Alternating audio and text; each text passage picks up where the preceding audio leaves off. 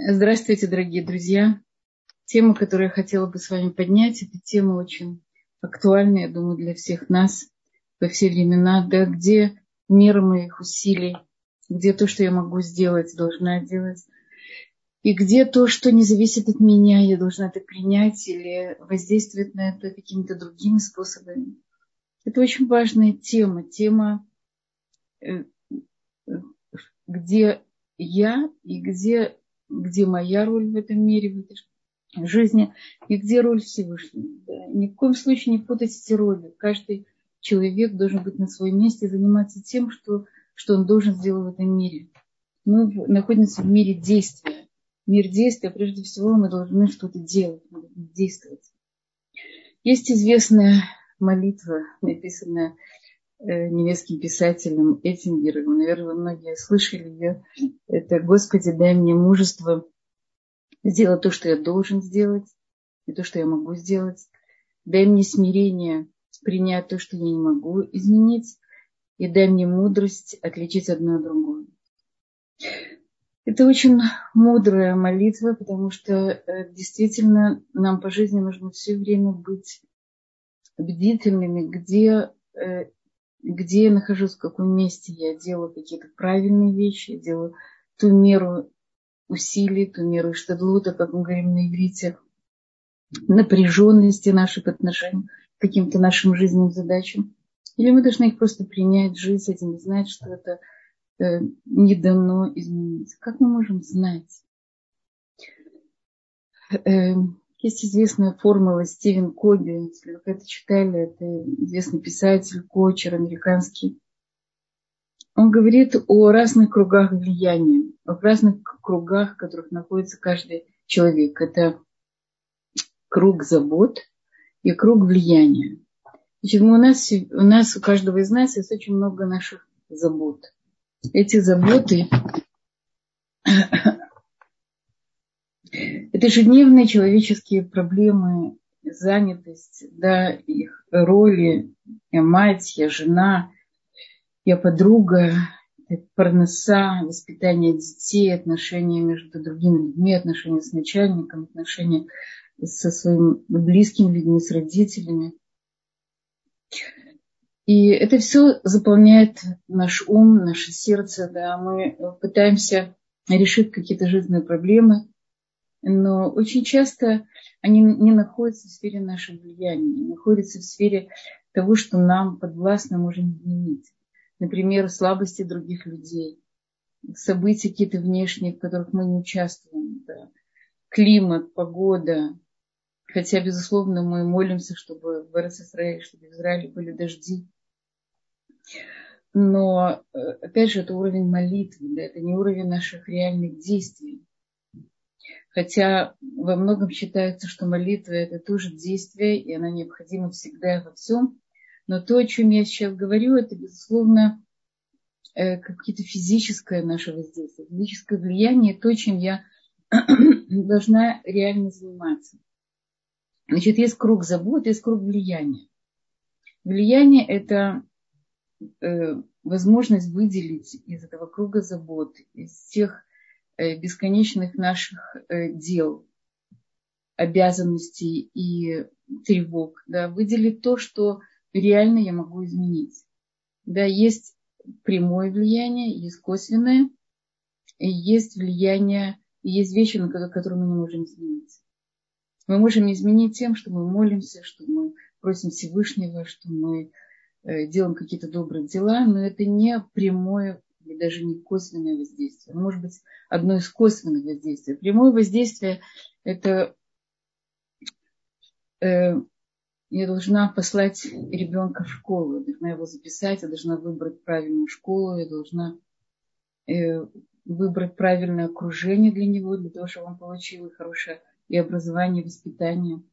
Я должна э, правильно э, выбрать супруга, я делаю все усилия для того, чтобы чтобы найти правильного человека, я обращаюсь к, людям, которые этим занимаются. Я спрашиваю Рабанин, как это делается. Я советую со специалистами. В конце концов, я выбираю, выхожу замуж. Да, это какие-то прямое, прямое наше воздействие, где, э, которое напрямую зависит от нас. Косвенное воздействие зависит от других людей. Да, я э, могу поговорить с учителем моего ребенка, чтобы он э, обратил внимание на его сына. Да, то есть это косвенное воздействие на моего сына. Или я могу поговорить с Равом э, моего мужа, чтобы, может быть, он добавил какие-то уроки мусара. Да, это, опять же, косвенное воздействие. Если мне кажется, что в нашем доме не хватает уроков, по, не хватает какого-то уровня э, еврейской морали, да, еврейской этики, у нас есть много разных способов косвенного воздействия, может быть, даже больше, чем Э, чем прямого. Прямого мы всегда знаем и видим. Да, я, я, у меня есть такие обязанности, такие я должна приготовить борщ, я должна э, помочь детям в домашних заданиях, я должна сделать все, чтобы в доме было приятно, уютно. Да, это мои личные обязанности. У каждого из нас есть э, это вот знание, понимание, ощущение, что он должен. Есть много вещей, которыми мы занимаемся тогда, когда у нас нет никакого метода влияния. Да. Человек может переживать о, о политике, да, если он может молиться, то это тоже очень хороший способ молиться за то, чтобы в Израиле, во всем мире был мир. Да, он не может э, напрямую это воздействовать, он может воздействовать только через, через молитву. Э, он не может переживать о курсе доллара, ну, потому что это вообще никак его не касается. Опять же, молитвами, наверное, можно очень много, но это не прямое воздействие. Он может переживать, что начальник его обижает каждый, э, каждую неделю, каждый день, говорит какие-то грубые слова. Но не может воздействовать на начальника, если только у него найдет какой-то контакт с ним. Да, он у него есть дистанция между ними начальник, у него нет прямого воздействия. То есть мы часто заняты тем, что не в нашей власти. Не дай Бог, если приходит э, какая-то проблема, какая-то болезнь, в которой я никак не могу на нее повлиять, даже кроме реальных действий, пойти к правильному врачу, сделать, принимать правильное лечение, да, опять же молиться, молиться молитва у нас остается всегда на всех уровнях нашего воздействия, где бы это ни было, это было в круге заботы в круге влияния, косвенного, прямого, на разных уровнях. Всегда есть молитва и всегда есть возможность сделать какой-то шаг. Никогда не знаем точно до конца, где мы влияем, а где нет. Есть очевидные вещи, есть вещи не всегда очевидные. Да. Мы можем сказать какое-то слово и повлияет на человека так, что он будет помнить это очень долго. Я встретила одна девушка, и она мне сказала, знаете, мне когда-то сказали, что я сильный человек. Я сделала какой-то графологический тест. Вы знаете, в самых сложных ситуациях я это вспоминаю, дает мне силы. Я не помню, когда это было. Я плохо помню саму девушку. Но, но вот это вот слово, да, это наше влияние, оно осталось, э, осталось на этом человеке. Да? Мы можем словом, взглядами наоборот. Мы можем обидеть человека, совершенно не подозревая об этом. Мы можем сделать ему больно, считая, что наоборот мы наставляем его на правильный путь. Как бы то ни было, сфера нашего влияния э, мы должны все время расширять. Расширять за счет того, насколько мы э, Э, находим разные способы влияния. Да. Обычный человек, как правило, пользуется тремя-четырьмя способами влияния. Да. Он напрямую попросил, э, приходи раньше с работы, потому что я э, жду тебя, выглядываю, я волнуюсь. Да. Он не, не, не, не стал приходить раньше, значит, э, возникал конфликт. Если конфликт не помог, я обращаюсь к друзьям, которые, э, которые могут на них повлиять. То есть у нас есть разные какие-то проверенные наши способы, но их все равно не очень много. Стивен Коби говорит, например, что есть больше 30 разных способов влияния. И мы э, в нашей жизни все время должны искать какие-то возможности, где еще я могу повлиять, где еще я могу ввести в свою зону того, что я э, что это находится в, в рамках моего действия, да, в рамках того, что я могу что-то с этим сделать. Но ни в коем случае не путать круг забот, э, круг забот с кругом влияния. Да, поставить в круг забот те вещи, которые вас вообще не касаются. Интересно, что в круг забот входят результаты. Мы говорим, что результаты от нас не зависят. Мы делаем максимальные усилия, мы делаем все, что мы можем на разных уровнях, а результаты не в наших руках. Результаты это как подарок Всевышнему. Он показывает нам, он дает нам, э, хлопает нас по плечу и говорит, молодец, ты сделал это хорошо. Или наоборот, результат совершенно не тот, который мы ожидали. Да, мы очень много вкладываем в наших детей, в наших учеников, вкладываем в работу. Да, мы не всегда получаем результаты. И часто это приводит к очень большим разочарованиям, к, к отчаянию. Да, я столько сделала, я столько вложила, где же эти результаты? Мы должны обязательно помнить, что это не в наших руках, это находится в круге забот. Да, это не относится к, к тому, на что мы можем повлиять. Э, прошлые ошибки. Прошлые ошибки мы часто себя грызем. Мы недовольны собой. Мы помним все, все неправильное, что мы сделали. Мы каждый раз добавляем в наш какой-то э, банковский счет наших неудач, ошибок, добавляется еще какая-то очередная ошибка или неудача. И тогда мы махнем, махаем на себя рукой и говорим, ну вот опять опять ты, э, опять ты сделала не то, что должна была сделать, опять ты ошиблась, опять ты сделала какую-то самую грубую ошибку. Как же, э, я же так на тебя рассчитывала, да, говорит человек сам самому себе. Мы должны помнить хорошо, что ошибки, сделанные нами когда-то, они ушли давно, мы были другие. Даже если это было вчера. Мы были с другим уровнем сознания, с другим опытом жизни, другим пониманием. Да, у нас была какая-то другая ситуация. И эти ошибки, они тоже должны быть, они тоже для чего-то. Да. Мы, из каждой ошибки мы должны вывести какой-то свой, э, свой леках, то, что говорят не видите, какой-то свой вывод, сделать какое-то правильное понимание, что я сделала не так, зависело ли это от меня, или зависело ли это от другого. находилось ли это в зоне моих забот или в зоне моего влияния.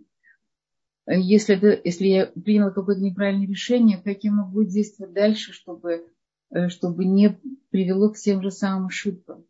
То есть прежде всего поставить э, такой психологический барьер, поставить эту точку.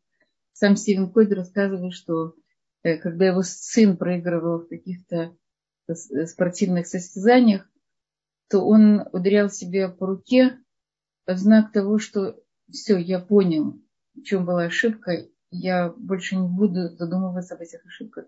Я не буду нести эту ошибку с собой, я не хочу, чтобы она управляла мной, я хочу управлять ею. То есть мы в какой-то момент должны сказать до свидания всем нашим провалам, прошлым и ошибкам, извлекая из них нужный опыт нужное знание, нужное понимание, э, что вызвало эту ошибку. И попрощаться с ней. Это очень важная вещь, потому что ошибка несет с собой отрицательную эмоцию, она несет с собой понятие вины, вины перед другими, вины, вина перед собой. Вина – это необходимое чувство на очень-очень короткий период времени. Она необходима для того, чтобы в момент, когда я сделала что-то неправильное, какой-то следующий момент, когда я это осознала, понять, признать, э, сделать вывод, э, сделать шувы отпустить. Да, это процесс шувы, то, что мы готовимся к, к, к роже шина, это время Илуля, как раз время шувы, когда мы должны пересмотреть какие-то наши неправильные поступки в течение, в течение года без чувства вины, а понимая, что, что каждый человек может ошибиться – и принять на будущее, что я не буду в следующий раз это делать, я постараюсь это не делать. Я сделаю все возможное, чтобы избрать, выбрать какой-то другой, другой путь. И вот это вот очень важное понимание, где, где, э, где есть моя роль, где есть мои усилия, а где их нет, я должна просто оставить это принять что же делать с тем, что действительно нам кажется, что мы э, не можем изменить. Что делать с тем, что кажется, что это не находится вообще не в нашей э, системе влияния. Я, я делаю все, что я могу, и результатов никаких. Мы говорим, что э, весь мир, э, в котором мы живем, находится в постоянной динамике, в цикличности. Да. Один период жизни сменяет другой. Да. Детство, юность, взрослая жизнь, незамужняя девушка, парень, женатые, замужние, дети, бабушка, дедушка. Да. И потом приходит к понятию, что жизнь кончается. Да. И ценность этой жизни, этого мира, это сделать то правильное, что, что тебе необходимо. Да. У каждого человека есть какое-то его предназначение, есть какая-то его главная роль. И, как правило, все наши испытания, они идут именно по этой линии, чтобы усилить нас как, как слуг, скажем, Всевышнего, как усилить ту самую миссию, с которой мы пришли, пришли в этот мир. Поэтому есть какие-то испытания, нам очень хочется быть э, всесильными, всемогущими, да, уметь решать все проблемы. Особенно в этом нас очень подогревает реклама, э, средства массовой информации, современная, э, современный западный мир, который говорит, ты все можешь, ты можешь все и всегда, да, ты должен только захотеть, нет такой вещи, которую ты не можешь. Кроме того, у нас с детства есть ощущение, что папа и мама должны мне дать все, да, я все могу, я, я все сильный. Или наоборот, если я этого не получаю, то ощущение беспомощности, бессилия. И если ребенок это ощущал часто в жизни, что то, что он хотел, он не мог получить от родителей, то уже в взрослом возрасте он еще острее ощущает вот это э, бессилие, беспомощность, то, что мы говорим часто хосараним. Я один в этом мире, и то, что я хочу, ни, никем не услышано, никто не выполнит мои самые главные потребности.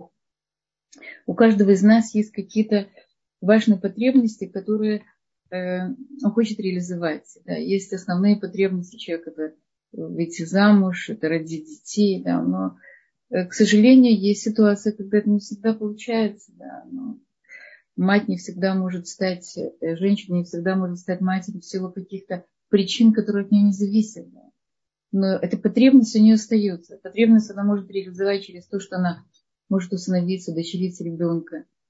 И она может стать нянечкой в детском саду, она может стать учительницей в школе.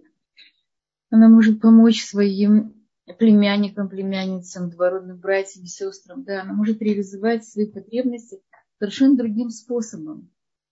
Человек не должен отчаиваться, когда э, что-то в жизни, зависящее от него, происходит, и он как бы опускает руки, ну вот я так хотел. Для меня это так важно. Это такая моя базовая потребность, и, и она не удовлетворена. Не удовлетворена настолько, что я не могу ничего сделать. Не дай Бог болезнь близкого человека, не дай Бог потеря близких людей. Это очень тяжелые, трагические моменты э, в жизни человека. Как можно их принять? Как можно жить с этими потерями? Мы говорим, что человеку, которого э, потерял близкого человека, или даже потерял, в общем-то, какие-то надежды, надежды, какие-то свои сокровенные желания – он проходит э, стадии утраты, да, стадии, э, скажем, скорби даже, отделения. Идет первое, идет неверие, да, неприятие. Я не верю, что это произошло. Эта вещь не могла быть со мной. Не дай бог какие-то страшные потери. У человека есть защитная реакция, это называется э, вытеснение. Да, он вытесняет из себя его психика, его эмоциональная система не может выдержать такого напряжения или такой страшной боли.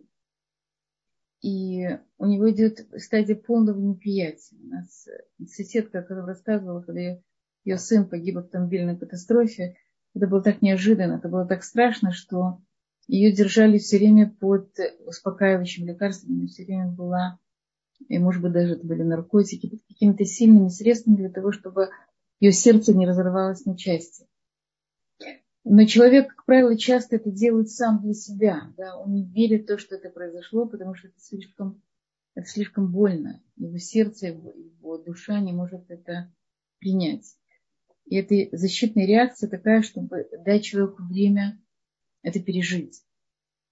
Дальше, когда он уже осознает, идет момент э, гнева, очень сильного гнева. Я гневаюсь. Как это могло произойти? Я гневаюсь на того водителя, который совершил, не дай бог, эту катастрофу. Я гневаюсь на людей окружающих. Я гневаюсь, не дай бог, на Всевышнего, да, который допустил этого. И интересно, что у нас в, в Аллахе есть, есть э, учитывается это понятие. Человек, которого погиб, э, которого горе, он находится, находится в, в статусе анан. Анан это, это человек, когда унен. Унен – это человек, который он освобожден во время, пока будет похорон, освобожден от всех митцвот. Потому что внутри у него, хочет или не хочет, у него поднимается гнев.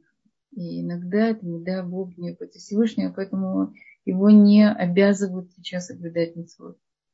Потом идет стадия, когда этот гнев проходит, когда приятие идет депрессия, человек начинает тосковать, понимать, что это безвозвратно, Потом идет следующая стадия, это приятие, это уже выздоровление, когда человек начинает уже восстанавливаться в жизни, он понимает, что произошло то, что не в его силах, это может быть очень страшно, но он должен научиться жить с этим, принять этого. И вот эта стадия приятия, принятия реальности этой жизни, пусть даже очень болезненной, это стадия, которая необходима каждому человеку, даже если это не, это даже если это не потеря Э, чего-то очень, кого-то очень близкого и дорогого, это потеря каких-то своих иллюзий, каких-то желаний, каких-то надежд.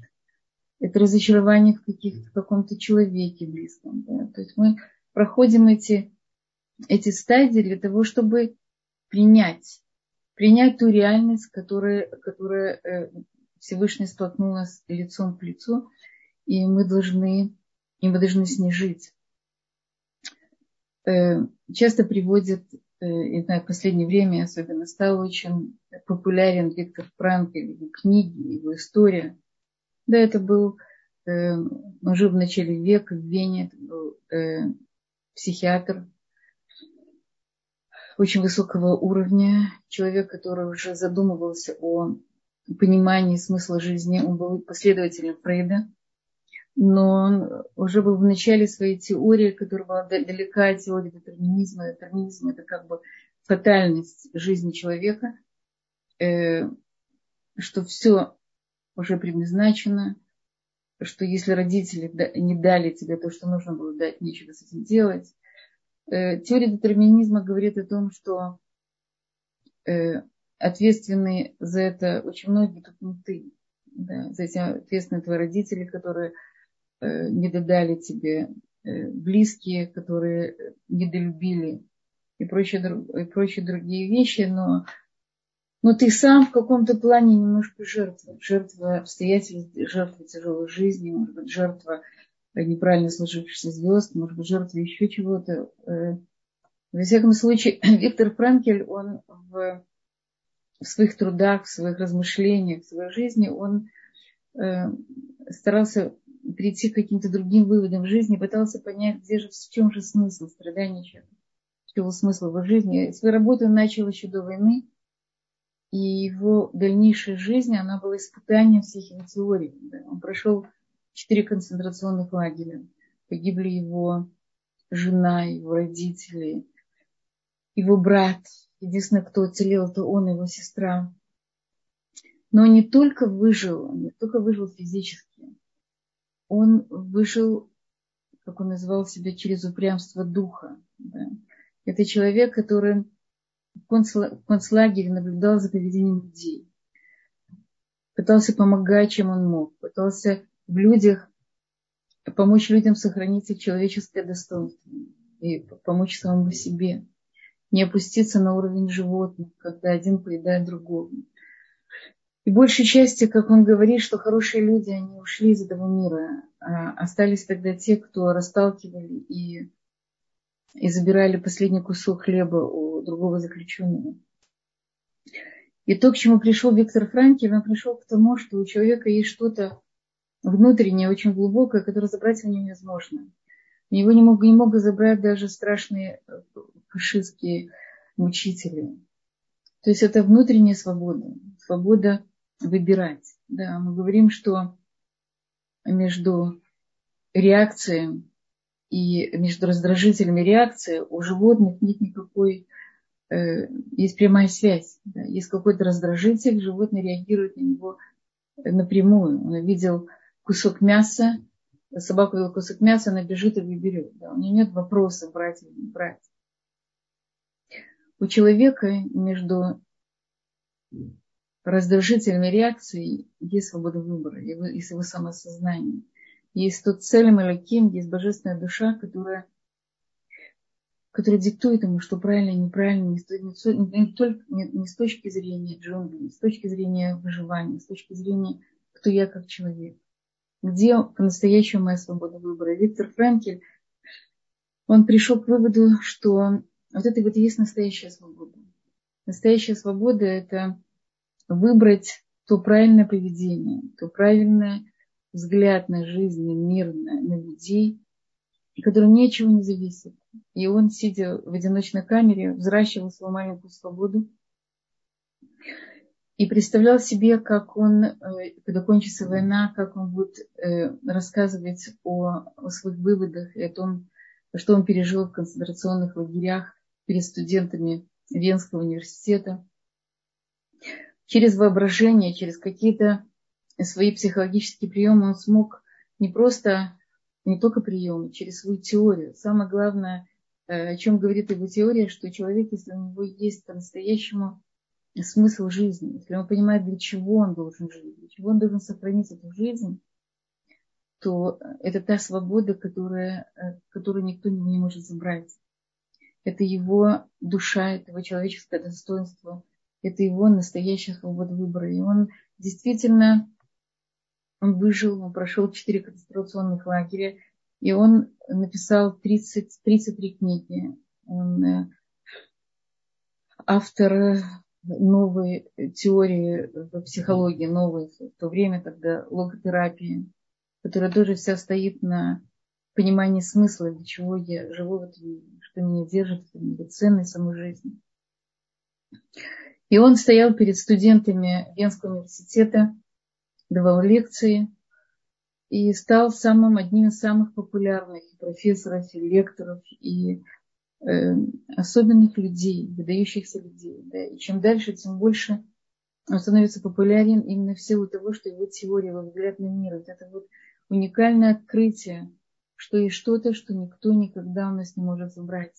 Есть это внутренний стержень, это внутренняя свобода, это внутренняя правда, которая есть у каждого человека – и никто никогда и не может забрать. И человек должен научиться внутри жить, э, растить это и жить внутри своей собственной погоды, своим собственным климатом, своими собственными э, ценностями, да, которые не зависят от окружения. Да. Мы знаем историю Равзильбера, который выдержал какие-то невероятные испытания, испытания веры, испытания его как человека, его личной жизни – и прошел через все это, потому что внутри была действительно эта невероятная вера. Вера, что все, что происходит, имеет глубочайший смысл. Все, что происходит, имеет, э, имеет смысл. Да. Смысл всех страданий, всех мук, всех трудностей, переживаний. И это то, что помогает человеку принять то, что он не может изменить. Э, мы знаем историю Сефа Цадик, да, сколько он мог обвинять своих братьев в том, что они его продали, обвинять Патифара, обвинять весь мир за то, что он оказался в такой ситуации. Но он оказался человеком, который все время, во-первых, он все время был со Всевышним, во-вторых, он все время смотрел вперед. Да? Он не смотрел, кто, кто его обидел, что ему сделал. Хотя его жизнь сложилась 17 лет, он был продан братьями. Да? Это такое страшное предательство самых близких людей. Он был отдален от всех. И он прошел этот путь э, не просто сохранив себя, а став высочайшим праведником, Мы говорим Юсефа Цадик. Он был правителем, э, правителем Египта. Он помог, помогал евреям. Он спас Египет и э, евреев от, от голода. Э, то есть пример Юсефа Цадик – это пример как, как супер успешного человека, если мы говорим языком современного человека. Да. Это человек, который не просто не пустил руки, не просто не обвинял всех вокруг и не гневался даже да, на весь мир и на всего, того же Всевышнего, а наоборот, он, он все свои муки, все страдания и весь свой тяжелый опыт он обратил только в победу. История хотела еще, э, я когда-то вам рассказывала тоже о таком замечательном человеке Арон Маргалит. Арон Маргалит это человек, который э, заболел полимелитом. И в возрасте полутора до восьми лет он лежал в, в больнице для парализованных детей. И ко всем приходили, ко всем приходили родители, а, родители, а его родители жили далеко. Они приходили только раз в неделю на полтора часа. Он лежал и плакал. Он плакал от обиды, он плакал от боли, от, от, от того, что он беспомощен. И в какой-то момент он сказал сам, самому, он сказал самому себе, хватит плакать, это не поможет. И тогда он начал делать первые попытки к своему выздоровлению. Его мать научилась физиотерапии, шла специально э, на профессиональные какие-то курсы, и начала ему помогать в его, в его выздоровлении. Он вылечил себя от, от полиомиелита. Э, какой-то 15 лет назад у него, у него, был, э, у него был рак. Он вылечил себя от рака у него погиб брат и сын в, одни, в, одни, в войнах, в войнах, израильских войнах. Он заикался, он вылечился от заикания. Он построил не просто э, полноценную жизнь, он построил жизнь очень успешного человека. Он стал бизнесменом, он женился на абсолютно здоровой женщине, у него дети, он помогает очень много организациям. Он человек, который помогает очень многим людям больным ходят в больницы успокаивает людей в самых сложных ситуациях, рассказывая о своем опыте и понимая, что, что происходит с ними. Э, он рассказывает одну историю, как он пришел к одному человеку и сказал, сказал ему, ты знаешь, ты, я бы хотел, чтобы ты э, помирился со своими братьями, ты давно с ними в ссоре. Думаю, что это очень правильно. Если ты болеешь, как бы найти какой-то мир с ними, э, и своим, своей семьей, своими братьями. И он помирился со своей семьей, да, он попросил прощения, все просили прощения у него. И это было, в общем-то, э, ему Раф Маргалит сказал, ты, ты выздоровеешь, все будет у тебя хорошо. И потом он спросил у своего рэба Рэба Мигура, скажите, а как я могу сказать человеку, который, я знаю, что безнадежен, что он безнадежно болен, и что он уйдет из мира, я могу ему сказать, что он будет жить. И тогда Раби Мигур ему сказал, для этого пришла в мир ложь. Именно для этого. Мы не можем забирать у человека веру, мы можем забирать у человека надежду выздоровления. Даже если он на смертном одре, мы должны на, до последнего дать ему надежду, что, что с ним будет все хорошо. И, и вот этот Арон Маргалит, он не только помог самому себе, он помогал и помогает огромному количеству людей. То есть это примеры того, как человек может не просто принять, да, а принимая еще поработать над тем, что он может сделать. Да.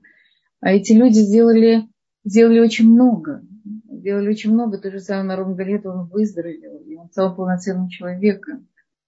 Э, этот, э, есть еще одна история, которая тоже я не хочу вас перегружать э, печальными историями, но у них есть какой-то очень светлый конец, потому что эти люди, они, даже если они ушли в каком-то плане из этого мира, то они ушли в этот мир, исправив какие-то свои качества, приняв какие-то свои непростые испытания. Была еще одна очень женщина, которая меня поразила, поразила своей силой, мужеством. Мне в 27 лет ее звали, ее звали Хани Вайнрад.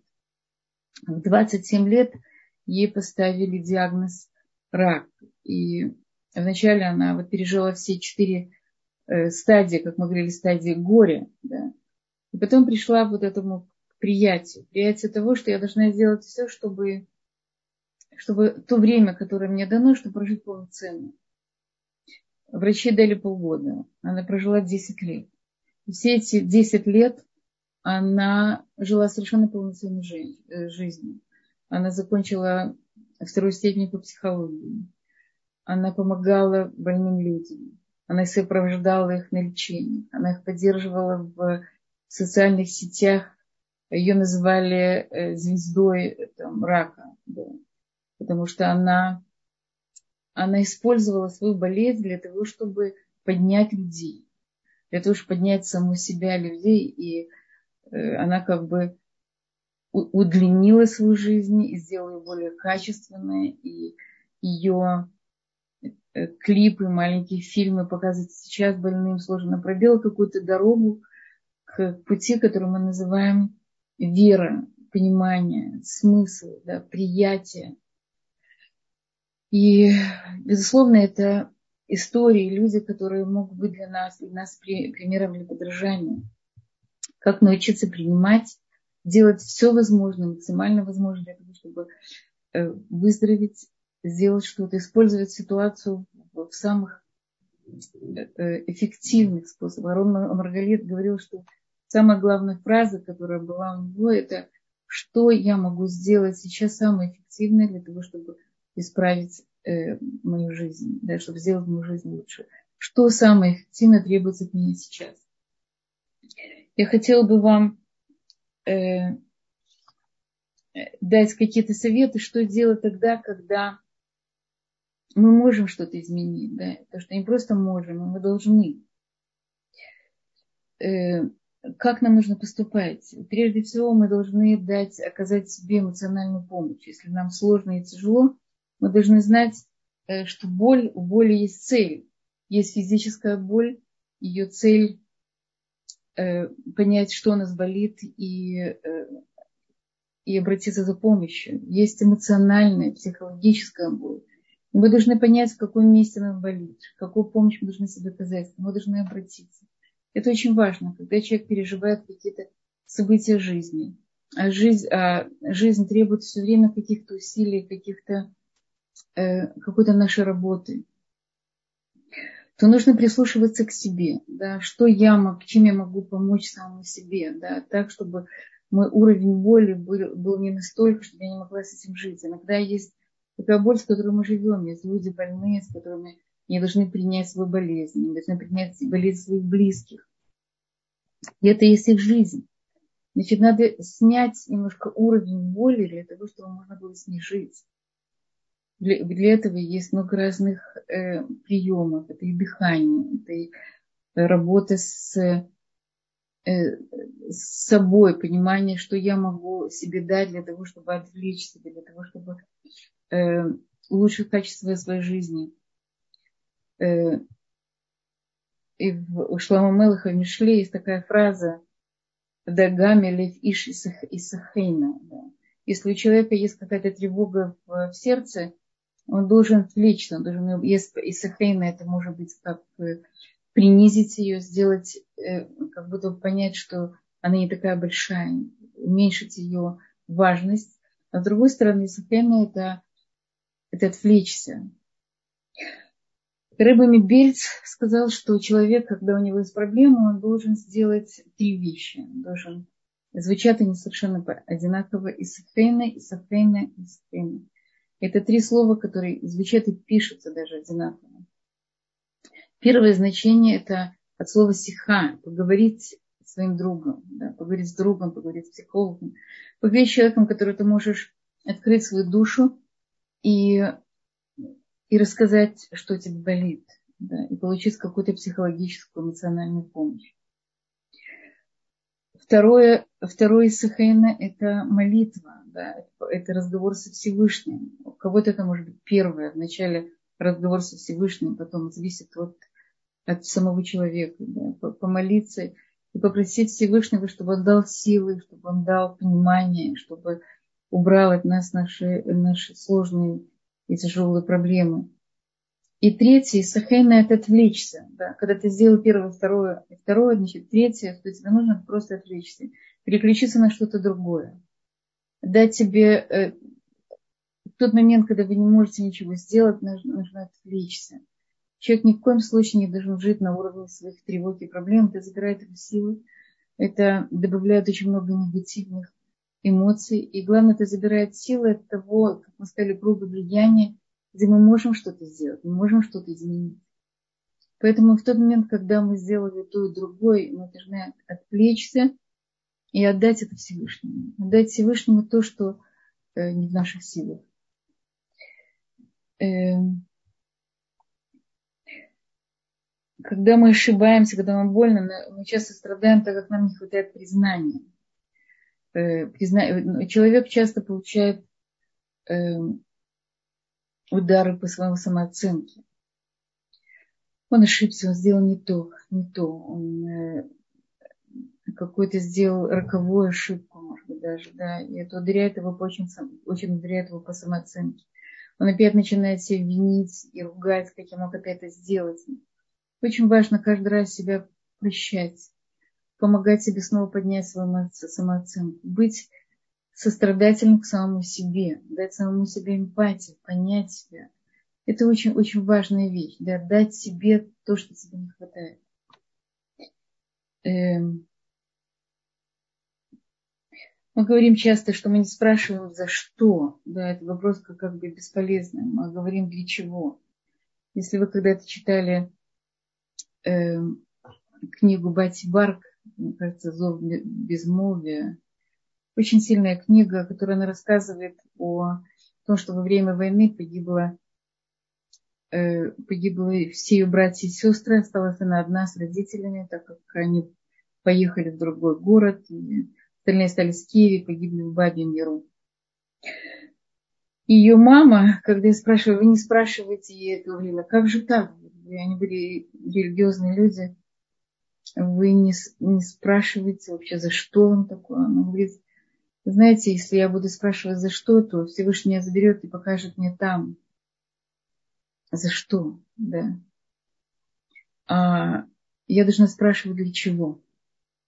Для чего мне это дается, для чего мне дается это испытание, для чего мне дается это боль, для чего мне дается моя жизнь, то, что я делаю в этой жизни, да, для того, чтобы я могла что-то изменить и двигаться дальше. То есть очень важно не застревать за что. Да. Человек часто за что меня обидели, что я такое сделал, что меня не додал Всевышний. Да? Это какая-то бесполезная риторическая фраза, у которой нет, нет, на нет никакого ответа. Да? Нет за что. Есть, есть человеческое взлет и падение, испытание. И большая часть вещей мы действительно мы не управляем. Да? Мы должны научиться справляться с ними. Но события, которые нас окружают, они от нас не зависят.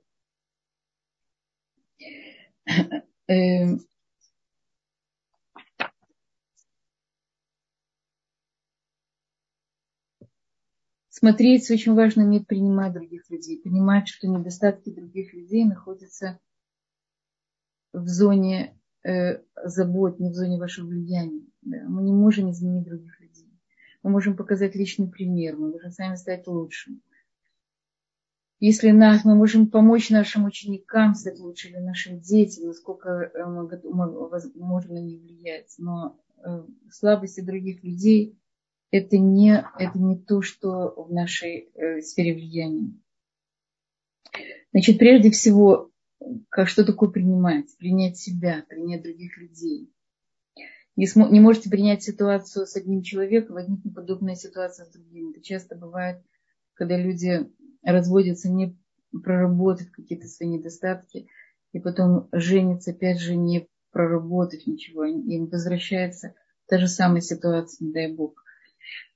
Если мы встречаемся с каким-то человеком, который причинил нам боль и сделал нам не то, что мы ожидали от него, мы должны продумать, где эта точка, которую мы должны проработать. И не сваливать на него. Да. Очень важно быть благодарным за то, что имеем принимать свою жизнь такой, как она есть, и нам откроются новые возможности, да, быть благодарным. Мы недостаточно благодарим за то, что у нас есть. У нас есть так много. Да, в тот момент, когда я говорю спасибо, благодарю людей, которые меня окружают, благодарю Всевышнего, я начинаю это видеть, начинаю давать мне силы. Эм, очень важно, э, мы говорим воображение, да, воображать ту ситуацию, которая, которой мы хотим казаться, воображать какой-то правильный конец. Использовать нашу способность воображения, нашу визуализацию, да, визуализация, аффирмации, какие-то правильные фразы и слова для того, чтобы улучшить наше состояние. И, безусловно, научиться видеть, что я могу изменить, что я не могу изменить. Заниматься только тем, что зависит от меня. Развивать свою область влияния, да, посмотреть, как я могу еще повлиять, с какой стороны. Ни в коем случае не вступая в прямые конфликты с другими людьми, требуя от них то, что они не могут нам дать или не могут изменить. И я думаю, что это очень важные навыки, которые мы сегодня подняли. О них можно много говорить. И я желаю себе и каждому из тех, кто слушает, чтобы действительно быть, быть правильными людьми, делать только и выполнять только то, что находится в его сфере влияния. И и ни в коем случае не брать на себя роль Всевышнего или роль других людей, отдать им то, что они должны сделать в этой жизни. Пожалуйста, если у вас есть вопросы, мне осталось там всего 10 минут, я бы была бы рада на них ответить. Да, шалом. Спасибо большое. Я вижу, что у нас таковых вопросов нет, только поднятая рука. Пользователь под именем Тест. Я включаю вам микрофон.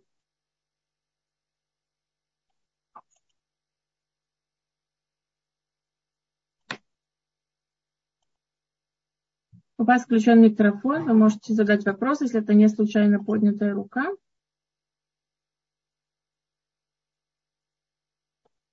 Я вижу, что микрофон включен, но вопроса мы не слышим пока. Тогда бывает, что это случайно. И пока вопросов больше нет, поэтому если... Да, да, я хотела сказать добавить... еще. Э, в случае неудачи, это очень важная вещь, э, не проигнорируйте э, свою первую реакцию на провал, да, такое сильное разочарование. Э, составьте список всего того, что можно проконтролировать, если вы попробуете это реализовать в следующий раз. Но учитесь из того, что вы э, пропустили, не досмотрели. Ни в коем случае не, не застревайте на своих ошибках, потому что это абсолютно безусловная вещь. Мы уже сказали, что это находится в зоне забот, не в зоне влияния, она забирает все наши силы. Э, найти смысл в том, что, вас, что с вами происходит. Мы говорили о Виктор Франке. Да? Найти смысл в том, что происходит с вами. Если человек потерял работу, это может быть хорошая возможность поменять специальность или поменять работу. Может быть, работа его не устраивала. Да? Вместо того, чтобы горевать о потерянной работе, посмотреть, для чего это, что я могу с этим сделать, как я могу это использовать. Может быть, это хорошее время для отпуска, может быть, я могу сделать какую-то остановку и подумать о том, что я делаю дальше. Да, если не получился какой-то какой-то шедух, который вы хотели, не горевать по этому поводу, а посмотреть, что, наверное, это все к лучшему. Когда пройдет время, вы поймете, что это совсем не тот человек, который вам нужен. Да, использовать, использовать любую ситуацию, любой провал для того, чтобы научиться чему-то. Ни в коем случае не обращать это на, на собственное бессилие, беспомощность и неумение что-то делать. Да. Я очень часто, я много работаю с ученицами, с девочками. И, конечно, со стороны это легче, чем, чем самой себе. Очень часто нужна помощь извне, когда показать человеку, что он может, да, и что он и что тот провал, который сегодня, это просто какая-то мелкая неудача, которую он завтра забудет. Я думаю, что если у нас нет таких людей, которые нас могут все время поддерживать, мы должны это делать себе сами. И лучше всего, что мы бы делали это, э, что мы делали это для себя. Делать какие-то э, какие правильные выводы и не, ни в коем случае не обвинять себя. Мы говорили, что что у нельзя забирать надежду. Это очень важная вещь. Да? Мы не можем, мы, может быть, не можем э, дать ему то, чего нет. да, сказать ему, что с тобой всегда все будет хорошо, и э, будешь жить до 120 лет, если, э, если мы знаем, что безнадежно болен. Но хотя бы какую-то надежду на этот момент мы должны ему дать. Интересно, что у меня есть подруга, которая не может себе никак простить, что в возрасте 10 лет э, она, ее папа болен был раком, и рак давил ему на, э, на глаза, рак был, рак был мозга, рак давил на глаза, и он потерял зрение. И врачи написали ему э, заключение его болезни, он этого не знал, он хотел знать, что с ним. Но он сам прочитать не мог, и он попросил свою десятилетнюю дочку чтобы она ему прочитала, что там написано. А так как она не понимала, она ему прочитала, и она считает, что это укоротило его жизнь. То есть он после этого слег, э, потерял всякую веру в том, что он выздоровеет, и это укоротило ему жизнь. Да, то есть э, мы ни в коем случае не должны себя упрекать в этом, потому что есть многие вещи, которые, опять же, это не зависели от нас. Да, мы не знали, маленькие, не понимали. Но вот насколько важная вещь дать человеку надежду всегда и во всем. Да. Не, не говорить ему, что все у тебя всегда будет хорошо, потому что это может быть э, давать ему какие-то неоправданные иллюзии, погружать человека в фантазии, но дать ему веру, надежду в тот момент, что все может измениться к лучшему. Да, это то, что мы говорим всегда. Все, что с нами происходит, это к лучшему. Мы всегда это видим в данный момент. Но мы можем увидеть в протяжении времени. Да? Все, что делает Всевышний, все, что происходит с нами, с миром, он к лучшему. Мы не всегда это можем видеть, видеть и в этом, в общем-то, трагедия человека, что он живет на маленьком-маленьком отрезке времени, видеть целую картину ему не всегда удается. И это приводит его к страданию, потому что он не понимает, за что. За что и куда мне идти, как мне с этим делать, когда самые лучшие желания и самые мечты и надежды рухнули. Если у вас есть какие-то вопросы, я буду рада. Если нет, то я могу еще продолжить. Батшева. Да, я вижу вопросов у нас в чате нет. Чат открыт, но пока не вижу вопросов. Эм, что я могу еще добавить? Эм,